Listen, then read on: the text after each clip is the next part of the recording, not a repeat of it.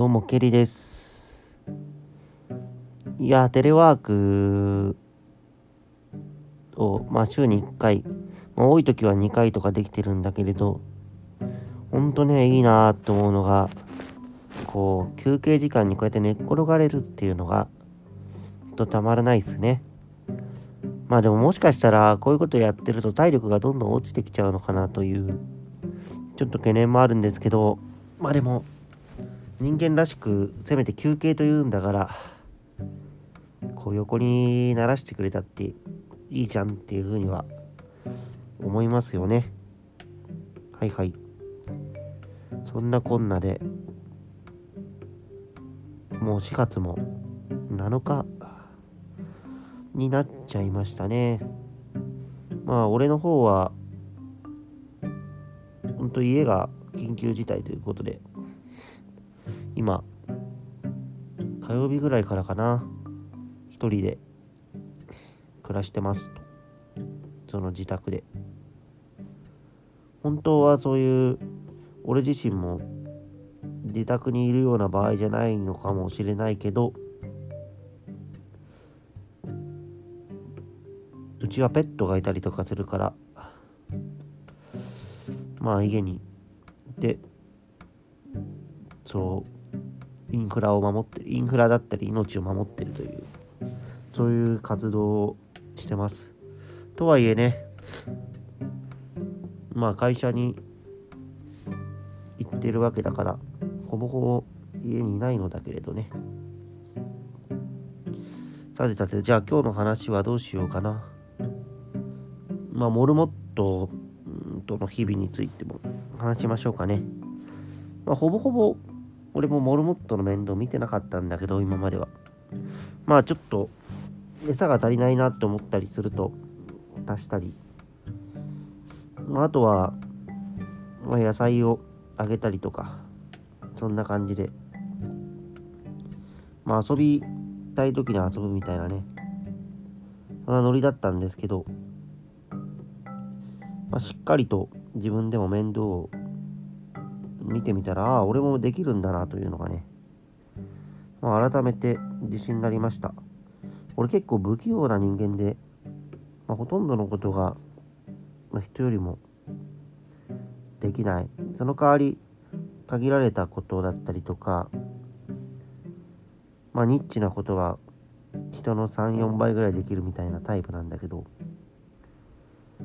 このモルモットの世話は、まあ人並みにはできるみたいで。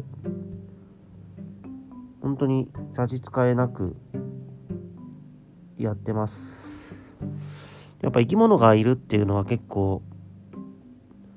まあなんか自分でやってみると責任感を感じるというか、まあ、ちょっとでもなんか水飲まなかったりとかちょっとおとなしくしてるとなんか心配だなとか思ったりまあ出勤とかしてる時とかは大丈夫かなってすごい思ったりします。あと、あれだね、改めて一人で暮らしてみて、ペットがいるというと、寂しくなくていいですね。特にこういう、まあ、小動物とはいえ、まあ、動いてコミュニケーション取れるような、そういう動物はね。うん。モルモットの話って言っても、そんぐらいしかないかな。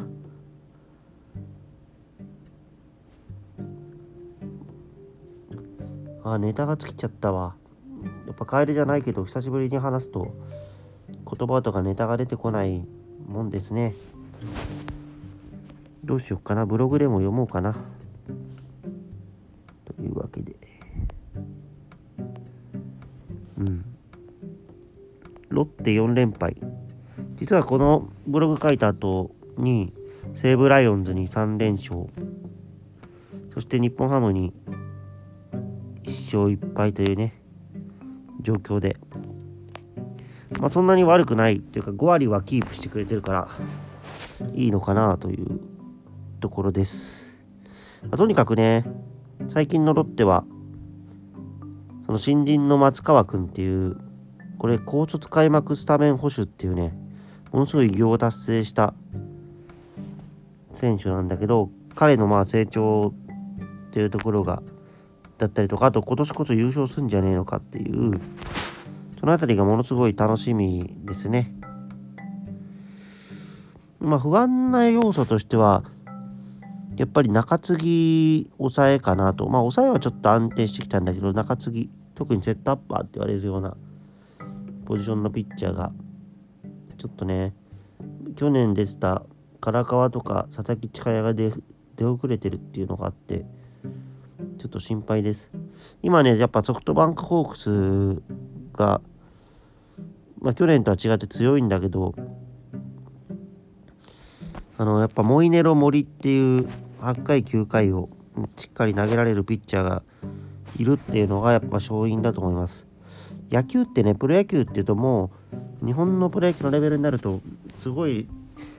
どのチームも実はレベル高いんだけどやっぱねそういう状態にあってどれだけその僅差をの試合を勝てるかって考えるとやっぱ中継ぎ抑え特に7回以降のそういうピッチャーが大事になってくるんじゃないかなと思ってて本当例えば巨人とかも今強いんだっけ？巨人は大勢っていうねドラフト1位の子がものすごくいいっていうかすごい速いストレートを投げるくせにしかもそのストレートがなんかね打ちづらそうなちょっと手元で曲がるような軌道を見せているようなピッチャーでまあ彼が入ったことで9回がバシッと決まってるから強いんじゃないかなというねところで俺は思ってます。まあ、去年一昨年のロッテが強かったのもやっぱり9回の増田。で8回まあ一昨年は沢村。で去年は佐々木千早でまあ唐川だったり。去年で言えば国吉も良かったしそういうピッチャーがしっかりといるっていうのがやっぱりロッテが連続2位とかになったようなそんな理由なんじゃないかなと思います。なるほどね。さてさて野球の話をしたら7分36秒ぐらい。だから長いね久しぶりにこう話してみると。うん。あと3分。フェルナンデス今井久志モデル。うんそうだね。これはすごくいいギターで。なんかね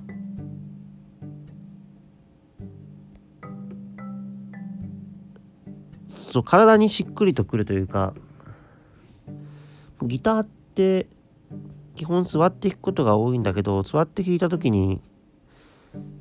なんだ、まあ、特に意識をせずともなんか弾きやすいそう位置に来るというか、まあ、膝に乗せてその左手で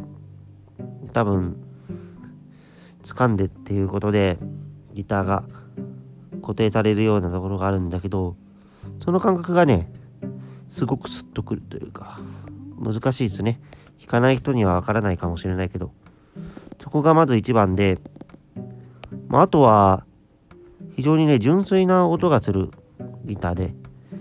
まあこっからどうとでも作っていけるっていうところがやっぱ非常に魅力だと思います。この前のアコースティックライブでもね予想以上にねいい音だなって思ってなんか普通にアコースティックギター2本でやるライブと比べても俺はなんか全然悪いとは思わないしなんか逆にものすごくコントロールが効いたいいライブだったんじゃないかなって。そのアコーギ以上にどんな箱でもできるというか。アコギと歌っていうのも確かにねそのどこでもできるんだけど意外とその音を PA に入れるっていうことでは意外と不便なんですよねそのアコギって。あとエレキに比べるとね、脆いんですよね。楽器として。その曲がっちゃったりとか、あと弦も俺は切れやすいと思うし、あと軽いんだけどガサバったりとかするし、雑に扱うと結構そう空洞があって、その、それを包んでる木自体がエレキよりも脆いんで、普通に壊れるっていうネックも折れるし、っていうのを考えると、エレキの弾き語りっていうのはありかなと思います。まあ、いつも以上に雑多に話してしまいましたが、まあ、このラジオもね、聞いてる人がいるというところで更新はしないとと思ってます。それでは。